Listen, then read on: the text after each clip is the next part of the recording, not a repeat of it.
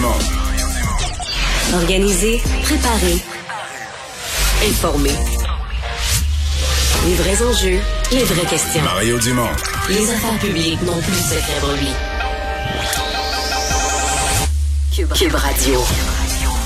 Bonjour tout le monde, bienvenue à l'émission. Bonne fin d'après-midi. Euh, vous êtes euh, à Cube Radio, on vous accompagne pour euh, deux heures. On vous raconte cette journée en actualité, journée qui a été belle en météo.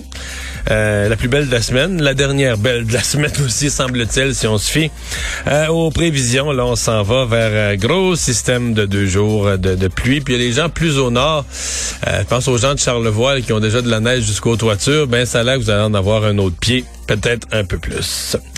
Euh, on va tout de suite rejoindre Alexandre Dubé qui est là aujourd'hui pour les nouvelles. Bonjour Alexandre. Salut Mario. Eh bien, toute la journée a été marquée là, par ces révélations qui sont sorties ce matin. C'est enregistrement d'appels téléphoniques bizarres. C'est la direction d'un établissement qui garde en 2020, là, qui gardait à Heron, deux, qui gardait 150 personnes et qui appelle au 811, là, qui appelle à la ligne de tout le monde là, qui veut avoir un conseil santé.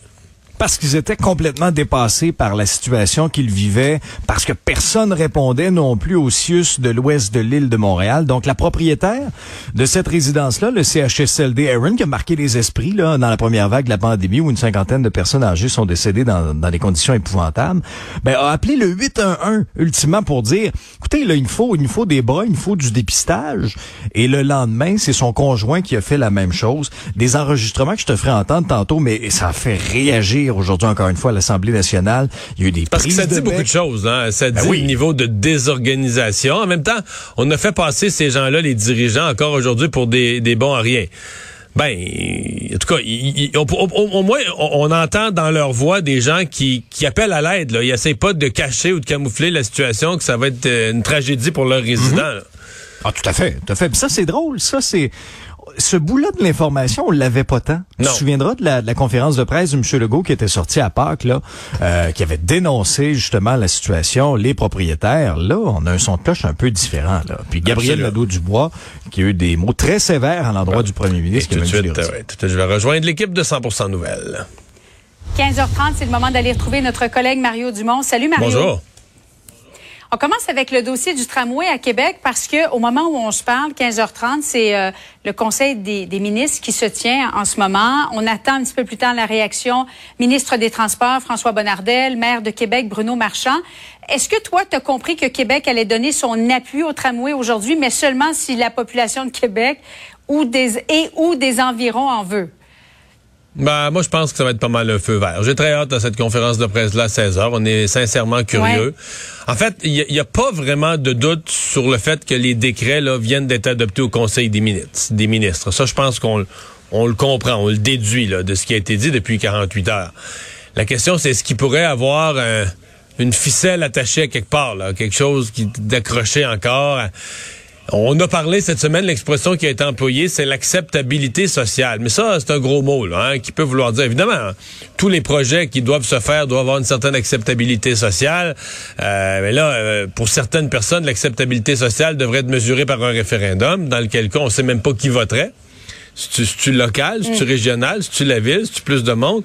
Et euh, bon, que hier, M. Legault a fini par dire ben, l'acceptabilité sociale, ce serait au maire Bruno Marchand peut-être de la déterminer. Ah, mais là, c'est ça, si c'est ça, d'après moi, ça va être socialement accepté. Ben, il a été élu quand même, Mario. On peut regarder ensemble les résultats des dernières élections à Québec parce que il y a trois des quatre principaux partis qui étaient en faveur d'un tramway. Peut-être pas le trajet sur René Lévesque, mais en faveur du tramway quand même. Ouais, mais tu vois, dans le tableau, là, si on avait voulu être archi rigoureux, aurait fallu mettre le petit crochet d'en haut, un crochet euh, pas rouge, pas vert, mais jaune avec euh, jaune avec euh, des, des petits yeux puis euh, des petits sourcils en accent circonflexe parce que 45 de, de taux de participation aussi. C'est ça. Mais ce que je veux dire, c'est que Bruno Marchand, il était pas en faveur du tramway dans sa forme actuelle.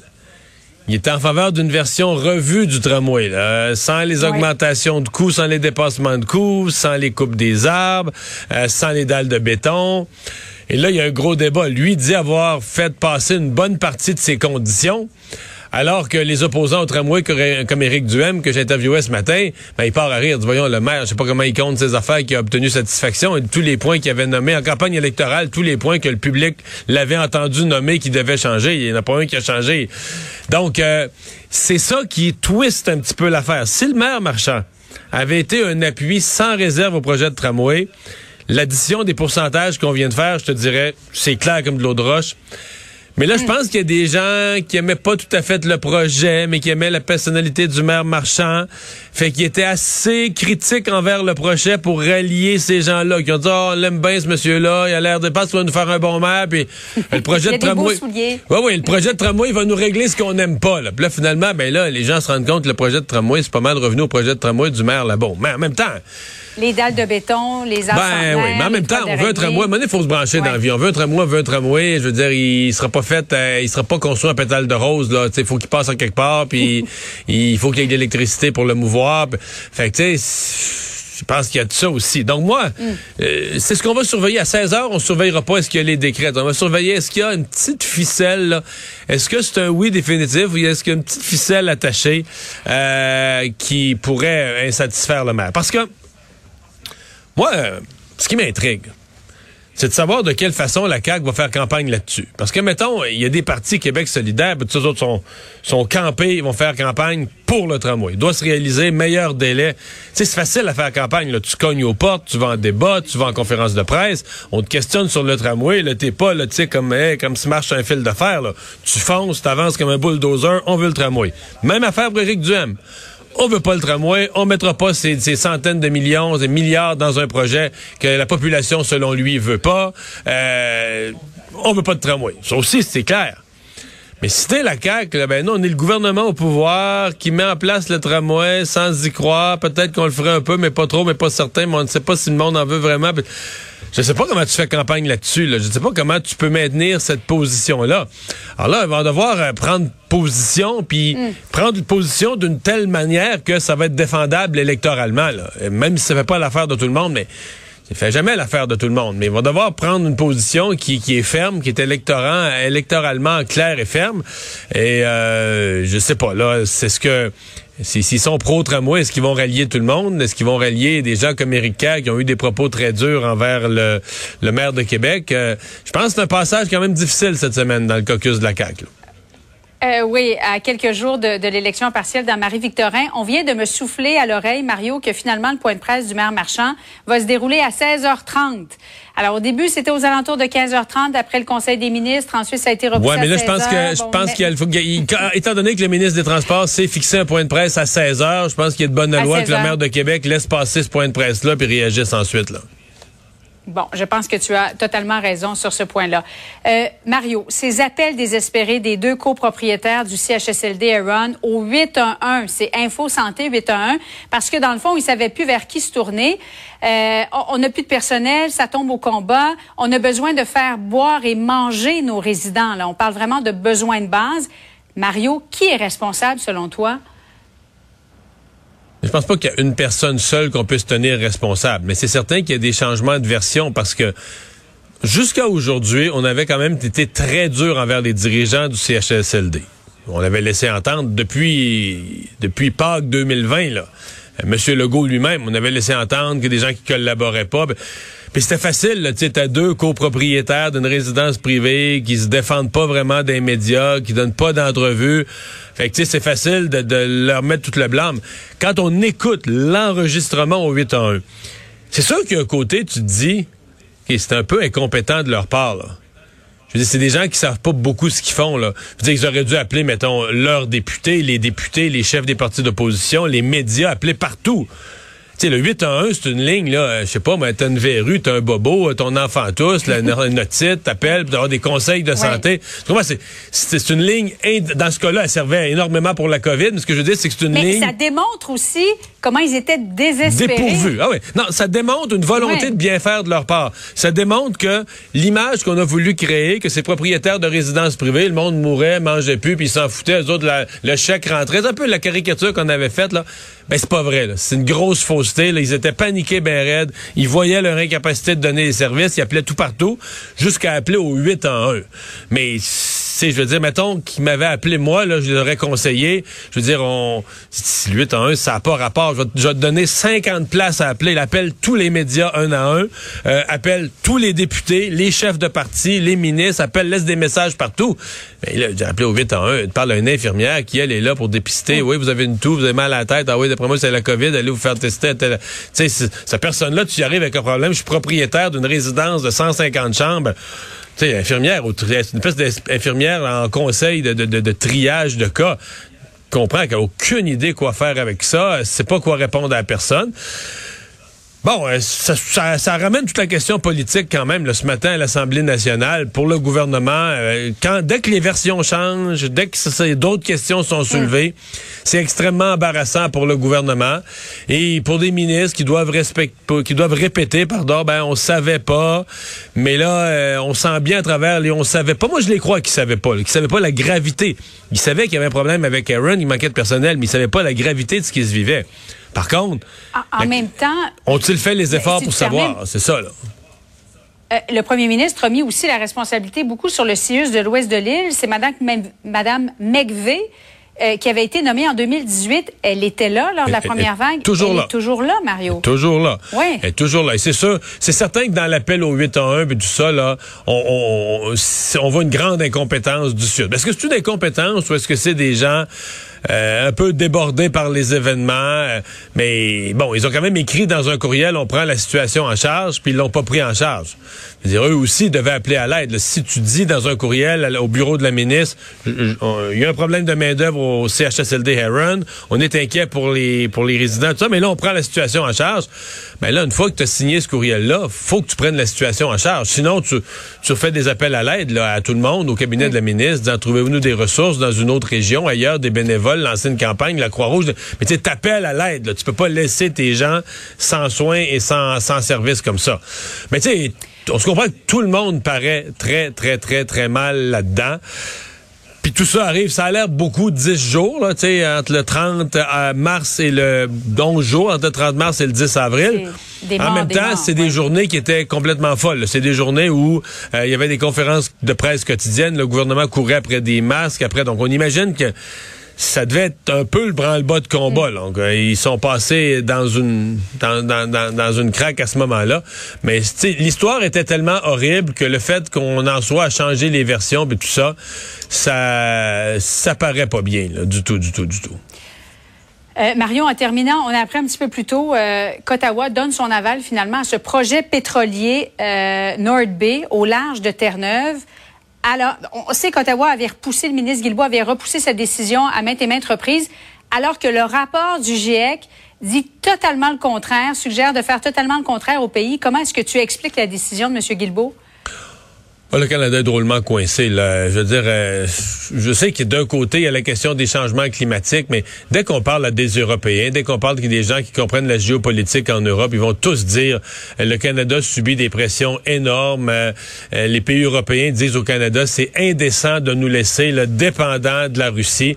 Et c'est parce que là, c'est juste le, le, le, le, réalisme. Sais, le gaz naturel en Europe, là, oui, tout le monde veut s'en débarrasser puis sortir de ce type d'énergie d'ici 2040, 45, 50. Peut-être qu'en 50, ce sera pas complètement fini, peut-être largement fini, mais pas complètement. Mais, tu sais, c'est quand même loin, là, 2050, c'est pas l'année prochaine, là. Donc, euh, l'Europe, c'est certain, va cogner à la porte du... Pour l'instant, c'est les États-Unis qui dépendent, mais le gros... C'est comme si le plus gros producteur, qui présentement devrait être la solution géopolitique pour isoler la Russie, c'est le Canada.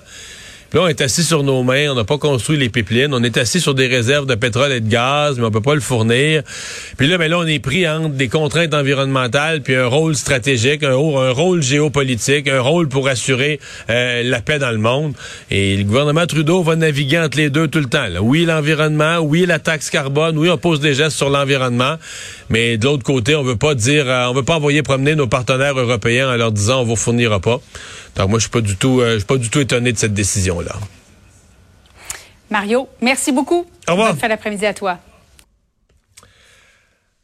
Alors Alexandre, euh, sinon qu'est-ce qu'on surveille dans l'actualité aujourd'hui? Eh ben veille de budget Mario, puis Ottawa, comme, oui. comme à Ottawa, puis comme le veut la tradition, ben la ministre des Finances Chrystia Freeland s'est rendue dans un centre commercial cet après-midi pour se procurer des chaussures. Je t'avoue que j'ai Euh, pas vu les images, euh, je, Oui? les, je les ai pas vues encore. Ah, alors je, je pas bien passé, punch, mais oui, s'est procuré des talons hauts noirs, des talons hauts faits à Montréal. Bon, maintenant, Ah, bon, bon, bon, bon. maintenant que la tradition est faite, ce qui nous intéresse, c'est qu'est-ce qu'il y aura à l'intérieur de ce budget-là. Premier budget depuis les dernières élections fédérales. Premier budget depuis l'entente aussi avec le NPD. Ben, c'est surtout ça, hein, c'est surtout les ça. On se demande quel impact euh, ça va avoir. Là.